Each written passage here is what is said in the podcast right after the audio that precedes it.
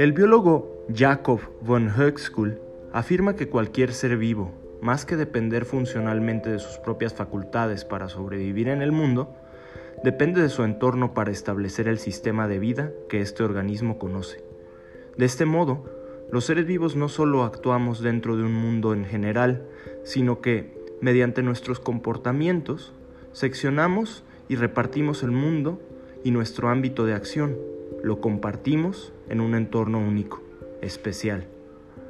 El entorno de la, hormiga, por ejemplo, el de la mantarraya y el del ser humano, son, más que imaginaciones o coincidencias, parte integral de la propia estructura biológica de los seres vivos.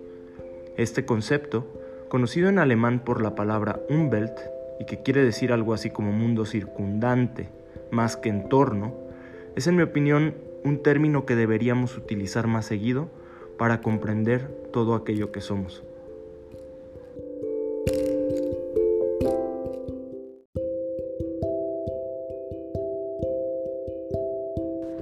Si nosotros mismos como seres vivos somos capaces, consciente o inconscientemente, de crear el ámbito que nos permite actuar como humanos, imaginemos la capacidad de crear entornos más adecuados, en esta ocasión en un mundo cada vez más preocupado con la inmunología y la salud pública.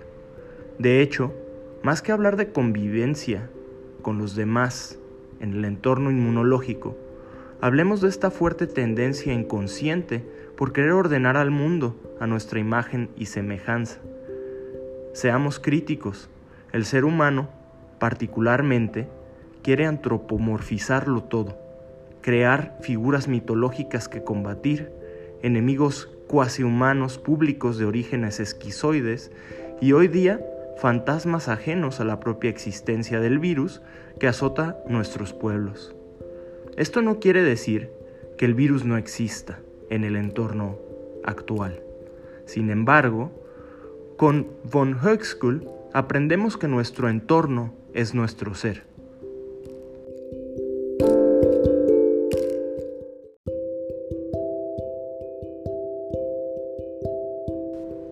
Asumiendo con claridad esta premisa, que nuestro entorno es nuestro ser, o al menos una parte importante del mismo, es una proyección de nuestra mente o una extensión de nuestro cuerpo.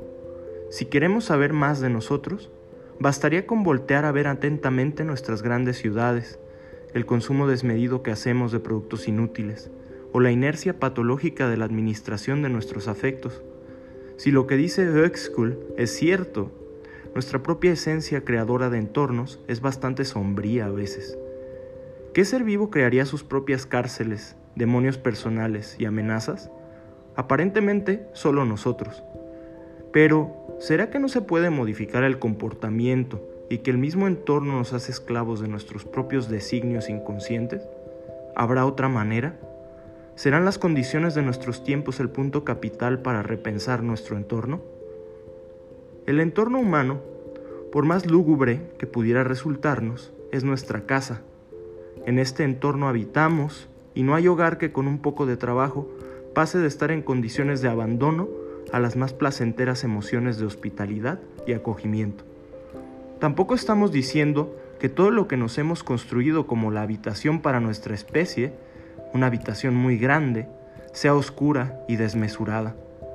Miremos las construcciones que los grandes arquitectos han edificado, por ejemplo.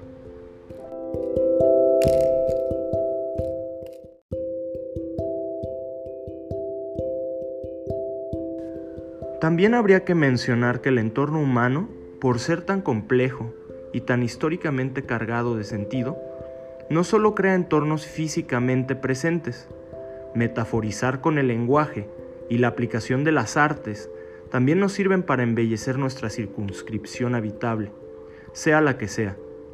El arte es el gran territorio de la belleza de nuestro entorno humano por excelencia. Y en las grandes expresiones de la música, por ejemplo, sea clásica o urbana, de cámara o de laboratorio experimental, cabemos mejor, nos sentimos más cómodos.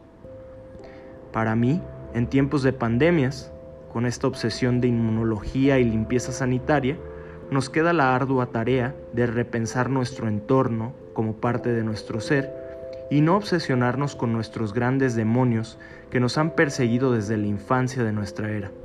Porque como dice Albert Camus, la verdadera peste es el no asumir lo absurda que puede ser la vida. Y sin embargo, el reto es hacer de ella un momento placentero y de aprendizaje, que nos dé, tragicómicamente, un sentido para permanecer vivos.